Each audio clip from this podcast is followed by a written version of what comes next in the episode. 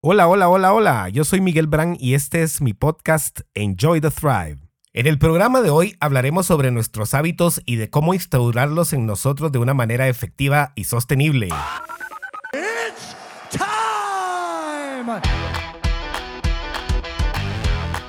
Bienestar.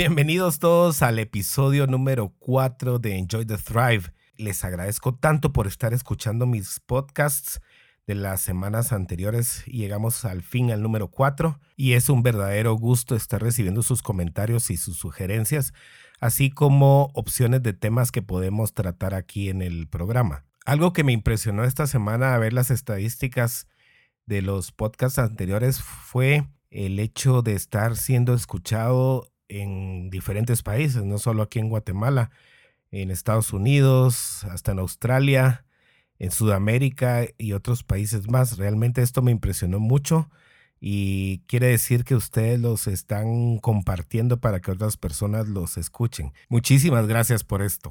Escuchamos por todas partes que nos mencionan los hábitos, que nuestro éxito o fracaso depende de ellos, que las metas se pueden alcanzar con buenos hábitos, que los hábitos si no los controlamos pueden llevarnos al fracaso, etc. Pero ¿qué son realmente los hábitos? Pues los hábitos son ciclos de acción y reacción que tienen como objetivo ahorrarle energía al cerebro en la toma de decisiones o en las acciones que ejecuta.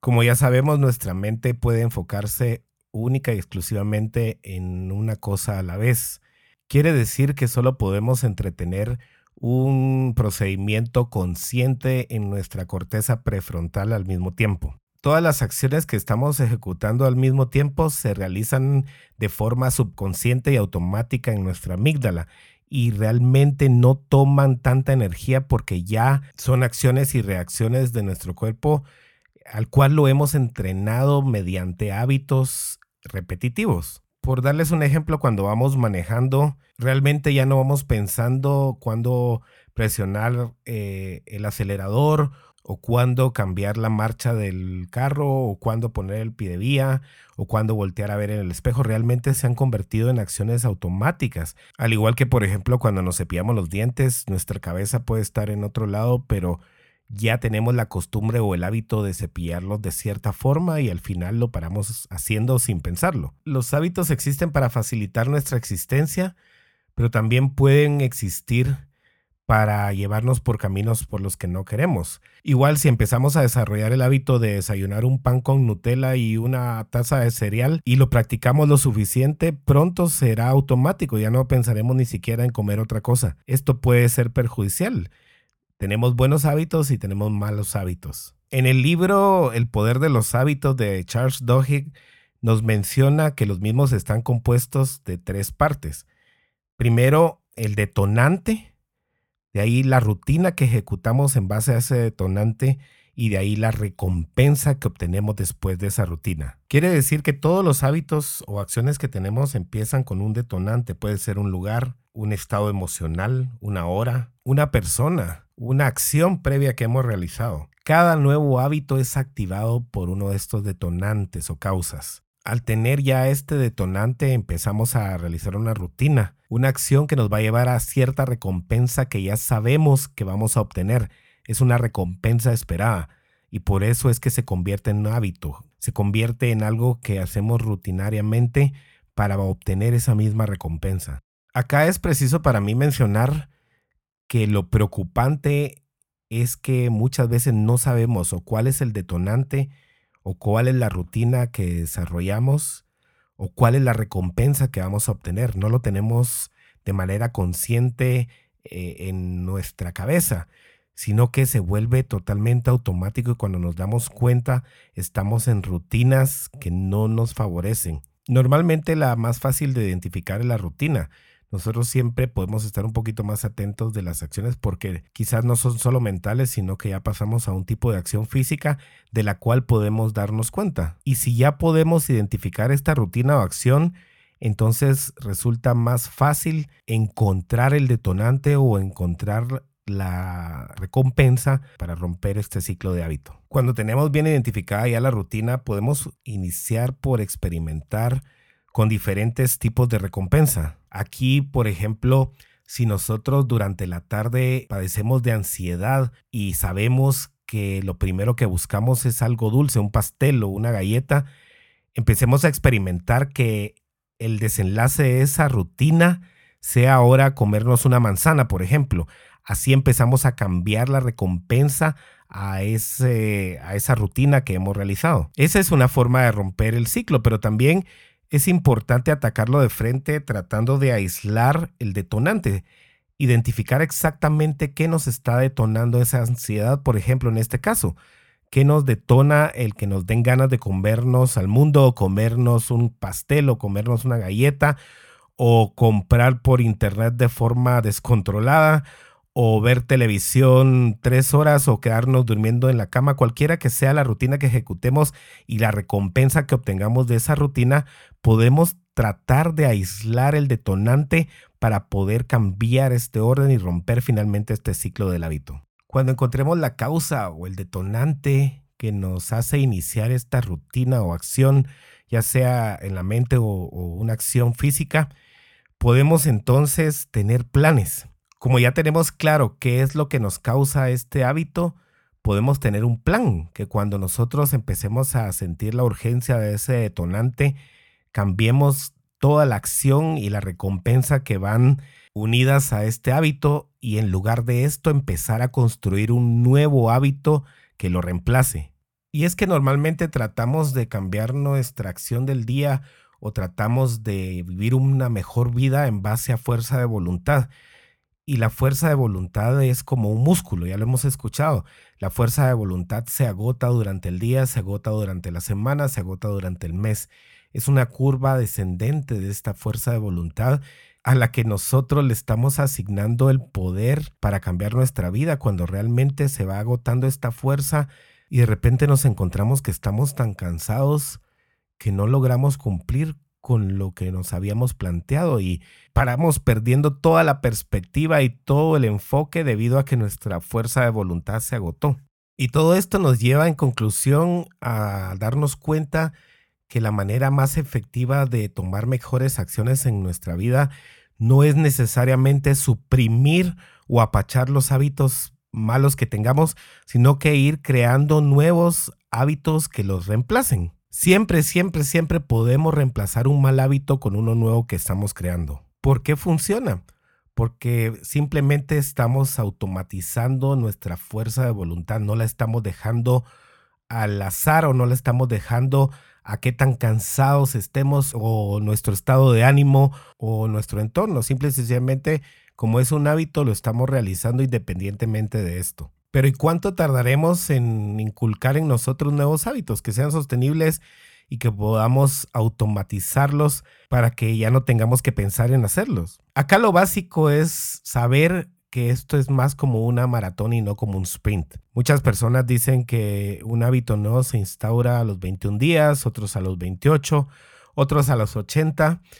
La verdad les digo que según estudios realizados, eh, un hábito nuevo se instaura en promedio a los 66 días de empezarse a realizar. Al final todo depende de lo complejo que sea el hábito y de cuántos hábitos tenemos que reemplazar, o sea, del enfoque que le demos en ese momento a los hábitos que estamos tratando de crear en nuestra vida. ¿A qué me refiero con esto? Cuando estamos insatisfechos en la vida o estamos tristes o no somos felices, y queremos o tenemos el plan de reinventarnos a nosotros mismos, siempre queremos cambiar muchísimas cosas al mismo tiempo. Un ejemplo claro de esto son las resoluciones de Año Nuevo. las metas de Año Nuevo. Siempre queremos o nos planteamos muchísimas y a los pocos días eh, nos damos cuenta con una autoevaluación que no podemos o que no estamos cumpliendo casi ninguna. El enfoque que le hemos dado a los cambios se ha diluido entre varias, pero ¿qué tal si cambiamos el enfoque a tres, cuatro o cinco hábitos que puedan ir haciendo un cambio y que éste genere una bola de nieve que se propague a los demás? Tratemos de ver esto en nuestra mente como un caudal de un río que lleva mucha fuerza y nosotros tratamos con nuestros propósitos de frenar el agua que va corriendo libremente. Quizás al principio hagamos una presa, la cual está hecha por estos hábitos, y frenemos un poquito los hábitos anteriores que traemos y que venimos desarrollando con una inercia. Una presa, o sea, nuestros hábitos, puede frenar esa corriente por un tiempo, pero inevitablemente el agua iniciará pronto a colarse por todos lados. ¿Y cómo podemos empezar a crear estos hábitos que nos lleven a acciones que a la vez nos conduzcan a buenos resultados en nuestra vida. Primero pensemos en esto. ¿Qué tiene más sentido? ¿Una meta de perder 5 libras o una meta de hacer ejercicio media hora todos los días y no comer comida chatarra por una semana? ¿Qué podemos controlar aquí? Pues definitivamente el peso en la balanza no lo podemos controlar, pero sí podemos controlar el hacer ejercicio media hora cada día y el no comer comida chatarra. Estas acciones están bajo nuestro control. El numerito de la pesa no está bajo nuestro control. Y ahí es donde caemos en desmotivación al no lograr este número a pesar de que según nosotros hemos hecho el esfuerzo. Yo les voy a dejar 10 estrategias principales para instaurar estos hábitos y espero que les funcionen, empiecen a practicarlas desde hoy. La primera es pensar en pequeño pensar en pequeño para obtener varios logros. Un ejemplo de esto es el contraste entre pensar en correr 10 kilómetros cada tres días o correr un par de kilómetros todos los días. Esta es una gran diferencia que fácilmente puede llevarnos al éxito o al fracaso. ¿Qué es para ustedes más fácil? Yo estoy seguro que es más fácil proponernos correr dos kilómetros cada dos días a correr 10 kilómetros dos veces por semana, por ejemplo. Si pensamos en metas pequeñas y realizables, es más fácil que las cumplamos. Por ejemplo, si en lugar de proponernos leer un libro por semana, nos ponemos una meta de 10 páginas diarias. Seguro que todos podemos lograr leer 10 páginas al día. Pero ¿cuántos de nosotros logramos leer un libro por semana? Esto también aplica a la cantidad de hábitos que queremos instaurar en lugar de proponernos 100 hábitos al mismo tiempo, en base a nuestras metas y valores, escojamos los más importantes en este momento de nuestra vida y ataquemos tres o cinco, concretemos tres o cinco que podamos realizar en este momento. Es mejor tener instaurados esos tres a cinco hábitos que realmente fracasar en instaurar 10, 20 y que nunca logremos hacerlo. La segunda parte es el crear un contraste mental entre los beneficios que obtendremos de un hábito y los obstáculos o barreras que encontremos en el camino. Segurísimo nos vamos a topar con días en que no podemos realizar un hábito, en que sentimos que el mundo se nos cae y que realmente o no nos importa o no tenemos la fuerza para lograr este hábito. ¿Y qué podemos hacer? Algo clave es ponernos a pensar las razones por lo que lo estamos haciendo y qué vamos a obtener al final. El hacer este contraste mental nos servirá para darnos un poquito de motivación y realizar o hacer este hábito sí o sí todos los días. El punto número tres es un plan de acción condicional. ¿Qué quiere decir esto? Como sabemos que durante la semana o durante los días nos toparemos con ciertas barreras o obstáculos, podemos tener un plan de acción que nos lleve a poder realizar el hábito de cualquier manera. Es un, si pasa esto, hacemos esto. Estar preparados, tener una estrategia de acción y reacción para los obstáculos que creemos que podemos encontrar en el camino. Por ejemplo, muchas de mis clientes me han contado que uno de estos momentos difíciles es cuando los invitan a piñatas, que tienen que comer lo que hay ahí, pero muchas de mis clientes también han tenido el valor de crear una acción y reacción diferente en este caso. Han llevado su comida o han comido antes de salir de su casa y este es un plan que podemos tener para cada situación que encontremos durante la semana o durante el mes. No somos víctimas de las circunstancias, nosotros podemos tomar diferentes acciones y estos son hábitos que podemos implementar siempre, tener esa planificación y tener este mecanismo de solucionar imprevistos durante los días para poder cumplir con nuestros hábitos. El cuarto punto es repetir, repetir, repetir, repetir, repetir. Un hábito solo se instaura en nosotros mediante la repetición. Ya mencionamos que cuántos días tenemos que repetirlo para que se convierta en hábito depende de lo complejo que éste sea y de nuestra resiliencia cuando no logramos hacerlo. Muchas personas al caer un día y no ejecutar el hábito que habían planificado, tiran la toalla y ya no siguen. Pero muchos otros al día siguiente continúan con el mismo y pueden seguirlo repitiendo hasta que éste se convierta en automático mientras más repitamos una acción, más probabilidades tenemos de lograr instaurarlo como un hábito sostenible en nuestra vida. 5. No todos los hábitos son para todos. Todos tenemos que encontrar la manera o nuestro camino de activar estos hábitos en nosotros. No lo que sirve para Juanito sirve para Pedrito. Aquí pongámonos a pensar cómo hacer nuestro este hábito. Si soy una persona que no tomo agua durante el día y que escasamente llego a un vaso, ¿cuál podría ser la estrategia más fácil para mí para poder implementar el hábito de tomar 8 a 10 vasos al día? ¿Será que un vaso cada media hora? ¿Será que tres vasos cada tres horas? ¿Cómo vamos a implementarlo en nuestra vida para poderle garantizar una mayor probabilidad de éxito? Estrategia número 6. No suprimamos los malos hábitos que tenemos.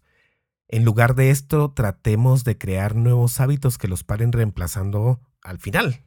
Por ejemplo, si somos fumadores y pensamos todo el día, no voy a fumar, no voy a fumar, no voy a fumar, no voy a fumar, ¿qué creen que vamos a parar haciendo? En cambio, si nosotros identificamos lo que nos ha hecho fumarnos ese cigarro y logramos cambiar la acción, por ejemplo, a tomarnos un vaso de agua o a hacer 10 despechadas o cualquiera que fuere, podemos cambiar todo el ciclo de este hábito y no enfocarnos en suprimir el que no nos está funcionando. Esto le da un aire de creatividad y un aire de enfoque que puede garantizar el que obtengamos ese nuevo hábito. En el punto número 7 encontramos la recompensa. Cuando nosotros instauramos un hábito, como mencioné al principio del episodio, es porque nuestro cuerpo, nuestra mente quiere obtener una determinada recompensa que ya está ahí cada vez que nosotros realizamos una acción. Un ejemplo de esto es en este libro de Charles Duhigg. Menciona una persona que siempre va por una galleta de chocolate chip y después pasa con su café y su galleta a platicar con sus compañeros para luego regresar a su lugar de trabajo. Este hábito es detonado por la hora. Para él eran las 4 de la tarde, creo yo. Y la acción era comprarse su galleta. Pero la recompensa no era el sabor de la galleta o lo rico que ésta era, sino que era la interacción social que obtenía de pasar un ratito con sus compañeros mientras se tomaba su café. Él al principio creía que la recompensa era lo rico de la galleta, pero hizo un cambio en esa recompensa al darse cuenta que lo que buscaba era la interacción, la conexión humana con sus compañeros. ¿Cómo podemos replantear en este momento nuestros hábitos actuales para que nuestra recompensa cambie y rompamos ese ciclo de una vez por todas? Si queremos cambiar nuestra vida, tenemos que poner límites en muchos sentidos proteger nuestros nuevos hábitos. Y este es el punto número 8. ¿Cómo vamos a implementar barreras de protección para las acciones que estamos tratando de lograr en nuestra vida? ¿Cómo vamos a anticiparnos al entorno? Por ejemplo, si nos invitan a una cena y no queremos comer de lo que hay ahí o no queremos excedernos en comer, ¿cómo vamos a reaccionar ante esto? ¿Cómo vamos a poder decir no? ¿Cómo vamos a poner los límites y saber que nosotros somos quienes controlamos esta reacción y no tenemos que rendirnos ante nuestro propósito porque alguien más nos diga o por las circunstancias que vengan ese día. Esto no significa ser rebeldes y maleducados con los demás, simple y sencillamente saber delimitar hasta dónde llega la decisión de nuestra salud o de los cambios que querramos hacer. Lo estamos enfocando en salud en este podcast, pero puede aplicarse todo en la vida. ¿Qué voy a hacer para lograr proteger los nuevos hábitos que estoy tratando de instaurar en mí? Y relacionado a esto viene el número 9. ¿Qué tanto compromiso tengo conmigo? ¿Realmente es un compromiso que vale oro o es un compromiso que voy a violar en el primer momento que tenga la oportunidad de hacerlo? ¿Qué tanto vale para mí lo que estoy haciendo, lo que estoy intentando cambiar? ¿Qué apalancamiento puedo utilizar para cumplir con estos hábitos o metas todos los días? ¿Cómo los voy a planificar? ¿Cómo me voy a comprometer conmigo mismo a lograrlo? ¿Cómo me puedo comprometer con otros para que sean eh, las fuentes de rendición de cuentas que me ayuden a permanecer en la vía correcta? ¿Cómo voy a planificar mi semana? ¿Cómo voy a moldear mi entorno para cumplir con lo que quiero lograr? Y finalmente, en el número 10 tenemos el uso de las autoafirmaciones. Ya sabiendo que esto es importante para mí, ¿cómo voy a recordármelo? ¿Cómo lo voy a tener siempre a la vista para que no se me olvide? Y es que estas autoafirmaciones pueden ayudarnos a elevar un poquito la fuerza de voluntad cuando estemos cansados o cuando nuestro estado de ánimo no sea el mejor. El recordar por qué es importante esto para mí, el recordar por qué lo estoy haciendo, el saber la recompensa que voy a tener y repetirlo y verlo y visualizarlo. Esto nos ayudará a aumentar un poquito la fuerza de voluntad y mejorar el autocontrol. Yo sé que apenas tocamos la superficie en cuanto a hábitos, pero con estos 10 puntos espero haberles dejado una nueva perspectiva de cómo implantarlos en su vida de ahora en adelante. Y es que de nuevo les digo, los hábitos pueden construirnos o destruirnos. Y es importante tener el suficiente awareness, la suficiente atención para darnos cuenta de qué están haciendo los hábitos que actualmente tenemos en nuestra vida. Espero poderles servir con este podcast. Quiero pedirles nuevamente que me envíen sus comentarios a miguel Muchísimas gracias por escucharme. Bendiciones a ustedes y sus familias. Enjoy the ride, enjoy the thrive.